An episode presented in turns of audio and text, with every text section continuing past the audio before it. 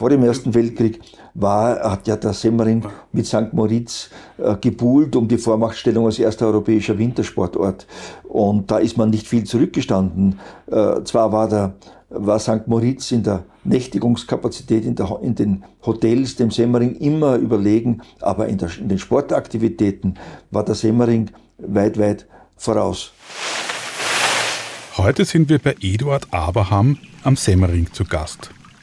Eduard war hier fast 30 Jahre lang Direktor im berühmten Hotel Panhans von 1984 bis 2011. Er ist ein wandelndes Lexikon, was die Geschichte des Semmering betrifft. Dabei war er zuerst gar nicht so begeistert, als ihm der Job im Panhans angeboten wurde. Ich habe mir gedacht, na, am Semmering, da ist so kalt da heroben, äh, das muss nicht sein. Ich habe kleine Kinder gehabt na, das ist nicht meins. Und im Endeffekt bin ich dann doch hier gelandet. Äh, auch ein Grund dafür war die neu eröffnete Tourismusschule. Ich hatte im Gedanken, wo ich mir gedacht habe, na ja, ich weiß nicht, ob ich dieses Hoteldirektor bis an mein Lebensende machen werde oder bis Ende meines Berufslebens. Vielleicht werde ich Lehrer zwischendurch. Und dass ich 27 Jahre das Hotel leiten durfte, war nie vorgesehen nach einem Jahr haben wir gedacht, naja, es ist ja fast genug. du warst, glaube ich, der längst dienende Hoteldirektor in, in Panhans. Richtig. Also in der, also in der Geschichte, in der äh, mehr als 130, 140-jährigen Geschichte des Panhans war es nie so lange in einem Besitz und auch nie so lange in, unter einem Management, auch nicht zu Zeiten der Familie Panhans. Und wenn man zurückblickt jetzt auf die 80er Jahre, äh, in welchen sozusagen welchen Status hatte der Semmering damals und welchen Status hatte das Bahnhans? Naja, äh, man war natürlich in der ersten Phase sehr neugierig, was da wieder passieren wird. Das Bahnhans ist ein Mythos. Noch heute ist damit ein, ein, ein sind Erinnerungen verknüpft.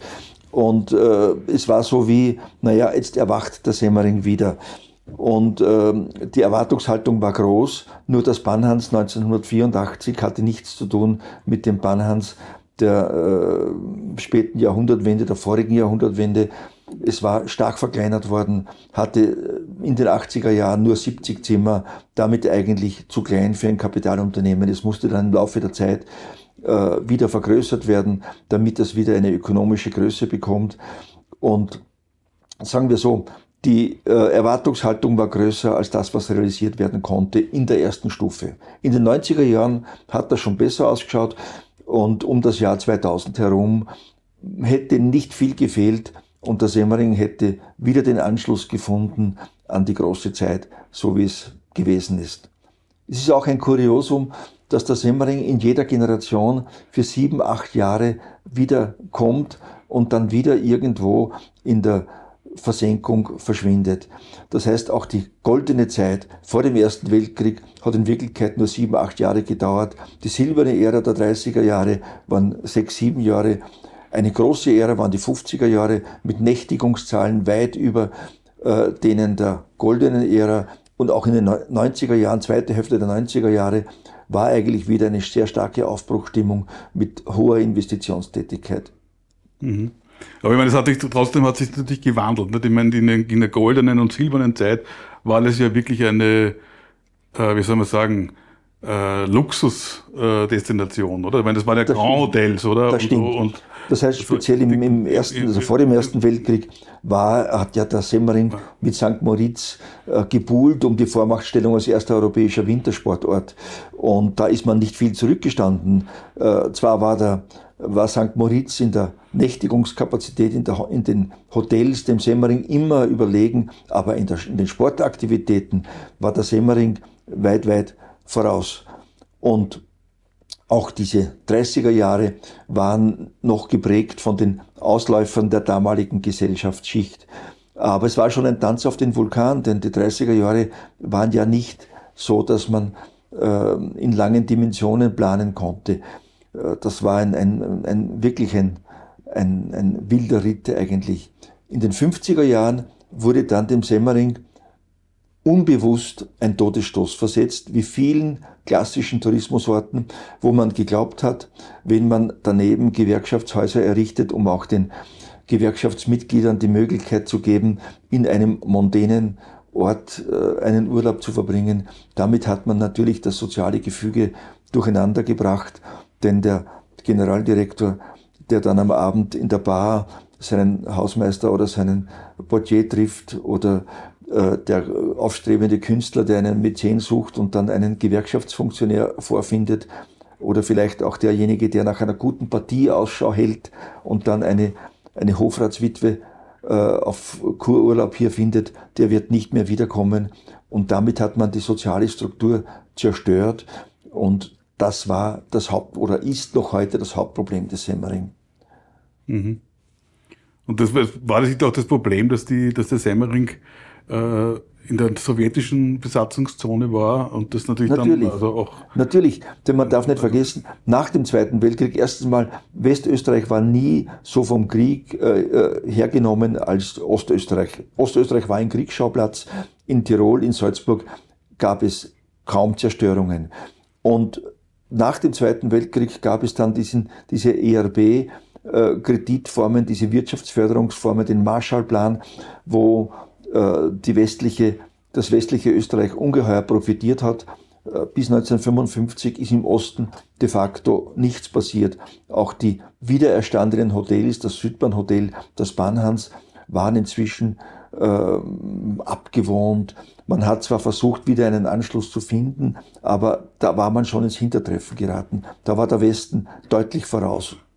Und als du es übernommen hast, das Panham, war das eine Art Neubeginn? Oder das war ein Neubeginn, das heißt, ja. Äh, das Südbahnhotel hat 1976 äh, geschlossen als kongenialer Partner. Die zwei Hotels haben ja den Semmering ganz wesentlich geprägt. Der Korso zwischen diesen beiden Hotels war ja ein, ein, ein, ein Sehen und Gesehen werden. Äh, man schreibt auch, als die Ringstraße auf den Semmering übersiedelte, das war ein Boulevard wo man sich getroffen hat. Also die waren gleichwertig, würdest du sagen, die Hotels? Äh, sehr äh. ähnlich. Das, von der Kapazität her war das Bahnhans etwas größer, vielleicht etwas fashionabler, hat sich zweifelsfrei das Südbahnhotel gegeben, viel traditioneller, äh, viel klassischer.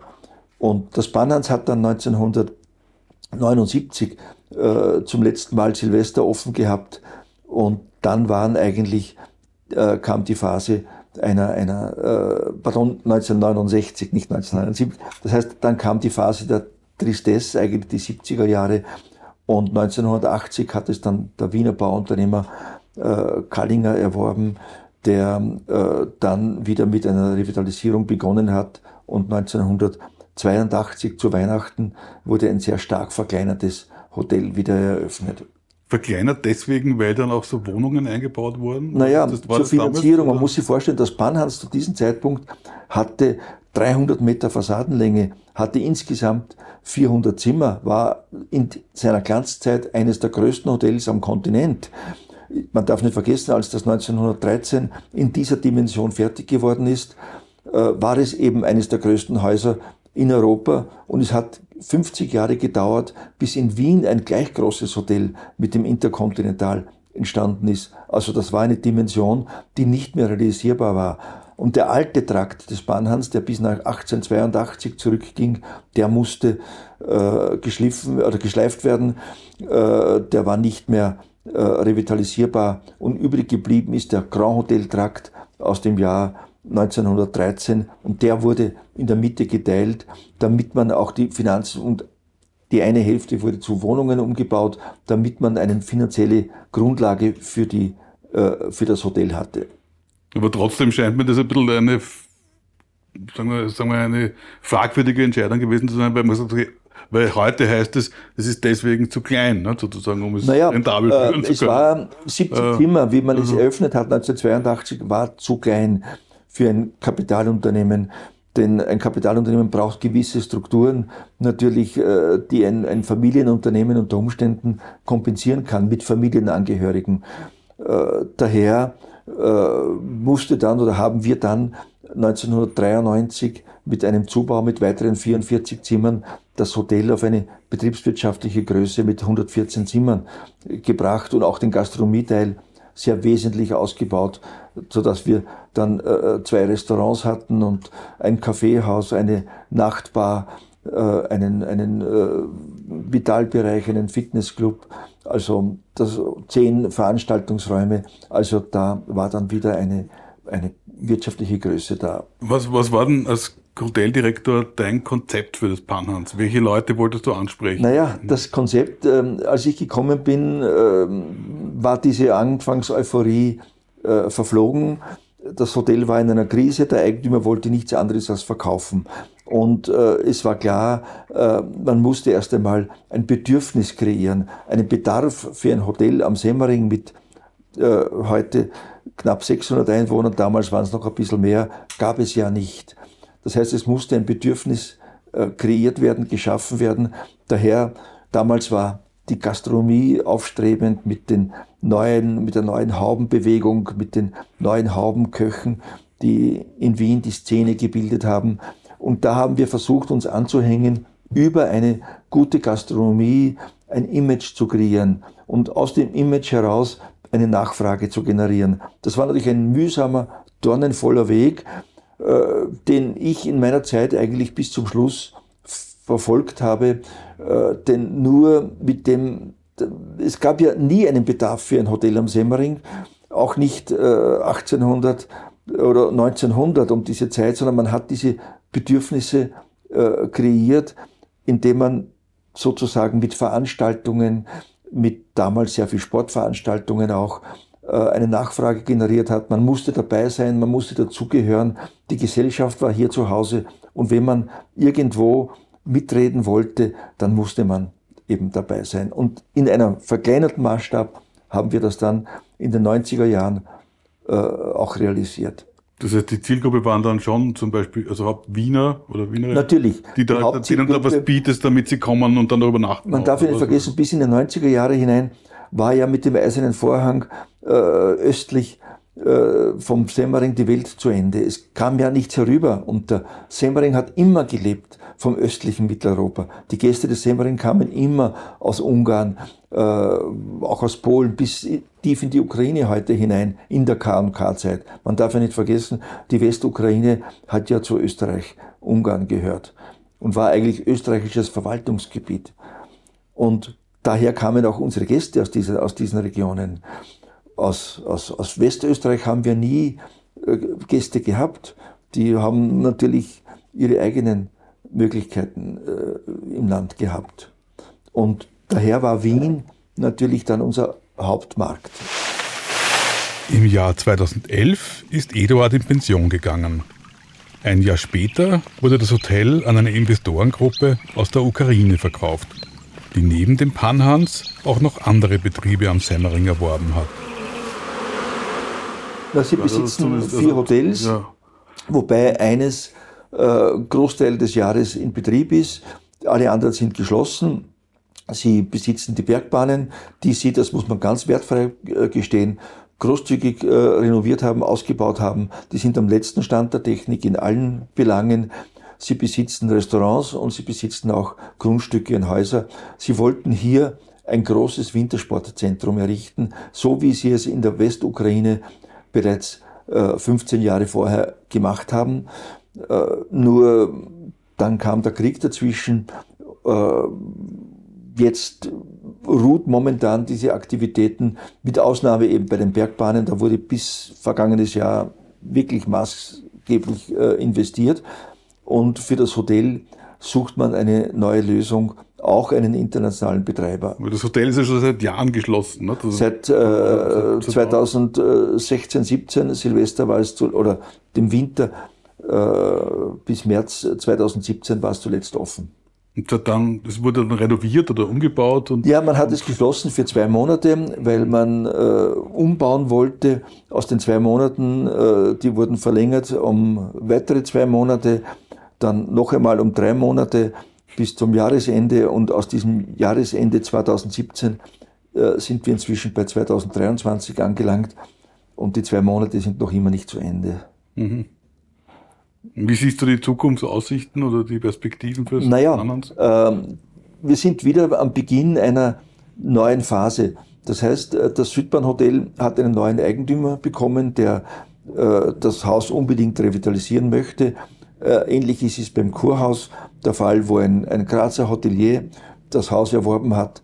Und es, mit drei Häusern äh, könnte man eine Tourismusregion sehr, sehr stark und nachhaltig beleben.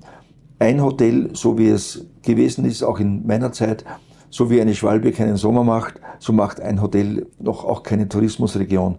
Mit drei großen Häusern schaut die Sache schon wieder anders aus. Und äh, da gibt's schon Perspektiven, denn man darf nicht vergessen, das Einzugsgebiet ist ja wieder da. Das heißt, die Gäste kommen wieder aus dem östlichen Mitteleuropa. Und für sie bedeutet der Semmering etwas. Da ist noch immer der Nimbus, der Flair da. Und es ist der erste Berg für alle äh, Gäste aus dem östlichen Mitteleuropa. Und das Einzugsgebiet, äh, der Großraum Wien, sind zweieinhalb Millionen Menschen. Wir haben Bratislava als äh, nächstgelegenes Einzugsgebiet. Der Grazer Raum kommt nur bedingt in Frage, aber Budapest mit zweieinhalb Autostunden ist nicht aus der Hand. Also da ist schon ein, ein für die alle sind wir der erste Berg. Und da ist schon was drinnen. Das heißt, es könnten wieder sieben gute Jahre kommen für den Semmering. Vielleicht noch mehr. Hm. Was, was, ich dich fragen wollte, du bist ja eben, du bist ja eigentlich aus Petronell. Ja. Also aus dem flachen, ja. flachen Land. Äh, hast aber jetzt dann eben lang am Semmering gelebt. Äh, wie ist es eigentlich am Semmering zu leben? Ja, also, also das, es ist ja auch ein eigenartiger Ort, ne? weil es ja eigentlich einer der frühen äh, Retortenorte war, sozusagen ein künstlich geschaffener Ort eigentlich. Richtig, ne? ja. Wie, wie, merkt, wie merkt man das im alltäglichen Leben? Naja, jetzt ja. eigentlich weniger, weil ja, äh, sagen wir so, diese, diese Aktivitäten sich auf, auf zwei kurze Saisonen, den äh, Kultursommer, äh, Juli, August und äh, die Zeit äh, Jänner, Februar reduzieren. Die restliche Zeit äh, ist das eher ein, ein sehr beschaulicher Ort geworden. Aber es ist eine komplett andere Klimaregion und das ist auch etwas, was die Wiener noch zu wenig erkannt haben, dass man innerhalb einer Stunde in einer anderen Klimazone ist. Im Winter hat man noch einen Winter und nicht, wie es in der Tiefebene ist, der pannonischen Tiefebene, einen grauen, nebeligen, nassen, kalten Winter, sondern hier ist ein richtiger Winter mit Schnee und wenn es im Sommer unten in Wien äh, vor Schwüle nicht auszuhalten ist, dann ist es hier heroben zwar tagsüber heiß und sonnig, aber abends äh, kühl, erfrischend kühl. Hm. Das ist Zeit für meine Standardfrage, glaube ich. Und zwar würde ich dich bitten, mir drei Gründe zu nennen, die für das Leben in Semmering sprechen. Naja, es ist, es ist der, der Ausbruch äh, aus dem Alltag. Äh, man ist einfach weg von der, der Hektik, äh, die es heutzutage im Leben gibt. Äh, es ist ein schönes Klima, es ist angenehm zu leben da, es ist eine, eine Luft. Das Semmering hat ja immer mit dem Thema Luft äh, es in den Mittelpunkt gestellt und ich würde sagen, das ist schon eine, eine sehr angenehme Lebensqualität.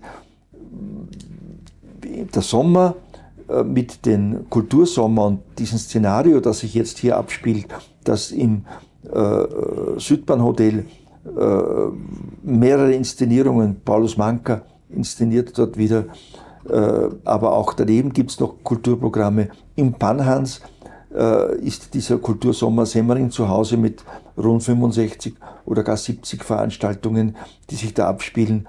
Da ist wieder ein Sehen und Gesehen werden, ein Dabeisein, ein Gefühl, man, man trifft sich hier, die laue Sommerluft, man äh, nimmt auf einer Terrasse mit Ausblick äh, einen, einen Drink, man geht nachher in ein Restaurant, in ein Gasthaus zum Essen. Das ist eine ganz besondere Atmosphäre. Und der Winter mit vollem Programm für den Wintersport. Für alle, die das lieben. Bist du Skifahrer? Eigentlich nicht. Ich früher langlaufen noch, aber das hat sich jetzt auch äh, reduziert. Und äh, du, du, wohnst jetzt nicht mehr am Semmering? Ne? Ich habe eine Wohnung hier am Semmering und ich bin, äh, sagen wir so, je nach Lust und Laune und wie es sich ergibt, äh, auch wenn man so will, wetterbedingt, entweder in der pannonischen Tiefebene oder hier herum am Semmering. Okay, also, also in deinem Heimatort bist du jetzt wieder, äh, oder, ist es, Geburtsort? Ich, ich, ich, muss ganz ehrlich gesagt ja. sagen, das stimmt auch. Auch natürlich wenn man 27 Jahre oder 30 Jahre eigentlich insgesamt beruflich hier lebt, dann hat man hier auch viele Freunde und Bekannte, äh, wo man äh, auch gerne ist. Das heißt, du würdest jetzt gar nicht sagen, das ist deine, dein Zweitwohnsitz, sondern das ist eigentlich, du hast eigentlich zwei Wohnsitze. So schaut's aus, ja. Das ist eine, deine zweite Heimat geworden. Ja, ja. Auch, ja. Sag, apropos Heimat, ich meine, du bist ja, glaube ich, zum Ehrenbürger ernannt worden von Ja, ja, das war eine sehr schöne Auszeichnung bei meiner äh, Pension. Äh, man hat mir vorher schon das goldene Wappen des Ortes verliehen und dann wurde ich zum Schluss noch äh, äh Ehrenbürger. Äh, das hat mich wirklich sehr gefreut, weil so viele gibt es davon nicht und meine Vorgänger waren alles sehr, sehr honorige Personen, äh, Bundespräsidenten und Kanzler und da habe ich mich schon sehr gefreut, da äh, aufgenommen worden zu sein. Womit ist es verbunden, außer mit der Ehre? Hast du da noch irgendwelche äh, Privilegien dadurch? Ja, ich, ich habe gehört, wenn es mir einmal schlecht geht, muss die Gemeinde Semmering mich versorgen mit einer Klostersuppe oder äh, Gut. muss für mein Begräbnis sorgen oder so mhm. irgendetwas. Aber mhm. wenn das der Fall sein sollte. Mhm. Aber der Semmering hat ja eigentlich gar keinen eigenen Friedhof. Das Klima ist hier so gut, dass der Semmering keinen eigenen Friedhof benötigt. Äh, allfällige Verstorbene werden nach Mariaschutz überführt. Ich hab, ich hab gedacht, in Semmering ist man unsterblich. Ne? Schaut so aus. Schaut so aus. ich möchte euch das Niederösterreich-Magazin empfehlen. Es gibt dort viele Geschichten über Land und Leute. Auch so mancher Gast aus meinem Podcast findet sich dort in Wort und Bild wieder. Ich finde, das ist eine gute Ergänzung zu Bin am Berg. Schaut euch das einmal an. Die Adresse ist magazin.niederösterreich.at. Seit Eduard Abraham in Pension ist, schreibt er ein Buch nach dem anderen. Zuerst hat er, logisch, die Geschichte des Hotels Panhans aufgeschrieben. Dann folgte ein Buch über den Millionär Viktor Silberer, den sie den König des Semmering nannten und der um die Jahrhundertwende viel zum touristischen Aufschwung des Ortes beitrug. Eduards neues Buch heißt Sehnsuchtsort Semmering und kommt demnächst in den Handel. Es ist, wie auch die ersten beiden, im Kral Verlag erschienen Ihr findet in den Show Notes einen Link dazu. Das ist halt einfach passiert. Das erste Wie kam's? Buch, Wie kam Das erste Buch war ja, das Banhans Buch, wo ich mir selber gedacht habe, wenn ich das jetzt nicht aufschreibe, schreibt das nie mehr jemand auf. Äh, das war ein sehr, sehr großer Erfolg. Äh, als das Buch präsentiert worden ist im Südbahnhotel bei der Konkurrenz, was ja natürlich äh, schmählich ist, aber das Bahnhans stand nicht zur Verfügung.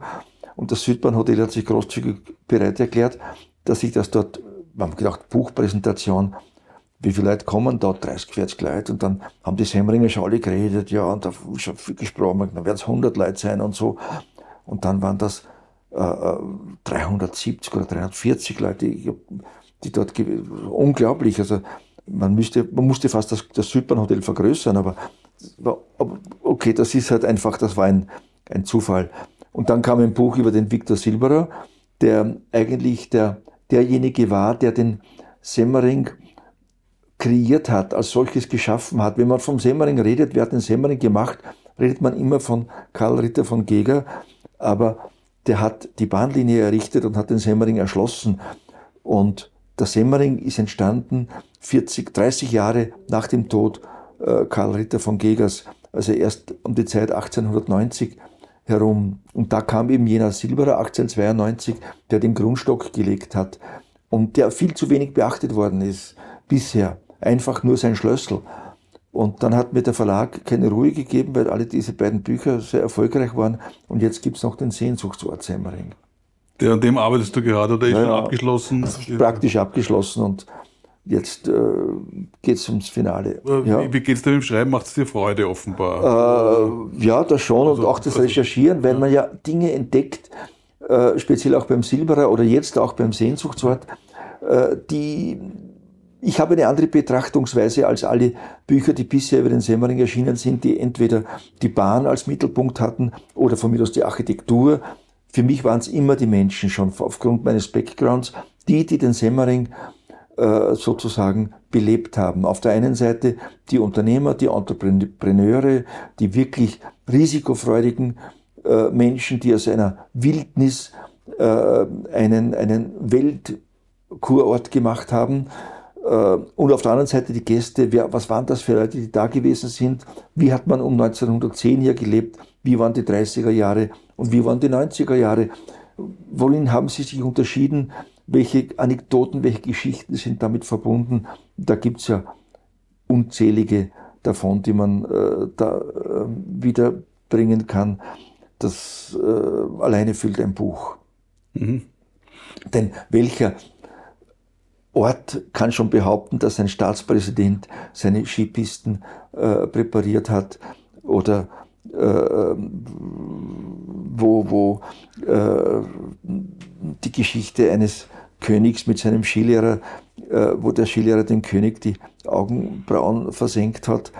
Äh, da gibt's äh, Geschichten äh, ohne Ende, die man erzählen kann und die sich auch teilweise in den Büchern wiederfinden. Und diese Anekdoten, hast du die recherchieren müssen oder kanntest du die eh schon alle? Als, naja, aus man muss sie dann schon auch recherchieren aber, oder es kommt aber, dann immer wieder etwas zutage. Ähm, oder dass die Josephine Baker ihren Erstauftritt in Österreich in einem Wirtshaus äh, im heiligen Ort äh, Maria, im geheiligten Wallfahrtsort Maria Schutz hatte, weil man ihr den Auftritt in, in Wien verboten hatte, die katholische Kirche das verboten hatte. Aber im heiligen Wallfahrtsort Maria Schutz hat sie dann ihren ersten Auftritt gehabt. Und wie kam das? Das musst du erzählen. Naja, wie kam das? Äh, Josephine Pecker äh, startete in Wien ihre Europa- und Südamerika-Tournee. Oder wollte starten. Wollte starten. Äh, die katholische Kirche hat massiv dagegen gewettert. Man, es hat angeblich wurden Messen gelesen dagegen. Auch die gerade im Entstehen begriffende NSDAP, äh, die Nationalsozialistische Arbeiterpartei, hat dagegen äh, Stellung bezogen. Und sie hat am Semmering Quartier bezogen, im Bahnhans.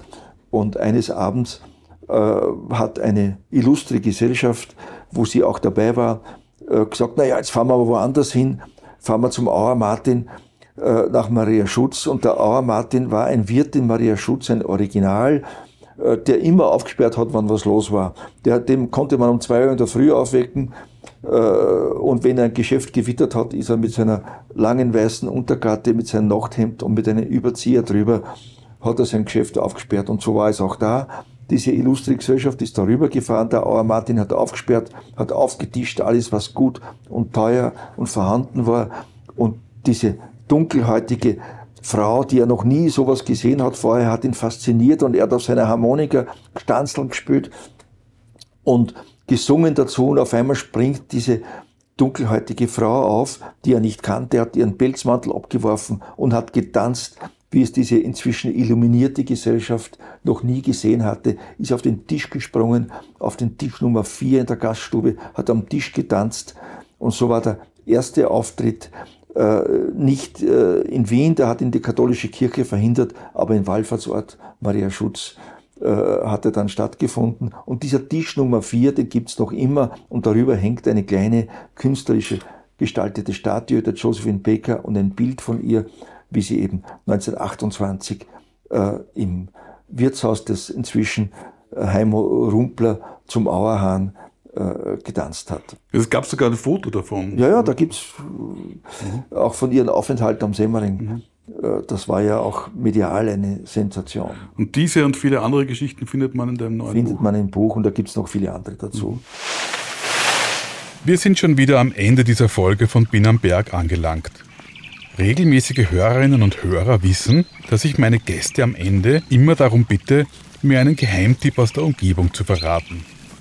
Diesmal entfällt die Frage, weil Eduard seinen Geheimtipp zum Treffpunkt gemacht hat. Unser Gespräch fand im Gega-Museum an der Semmeringbahn statt.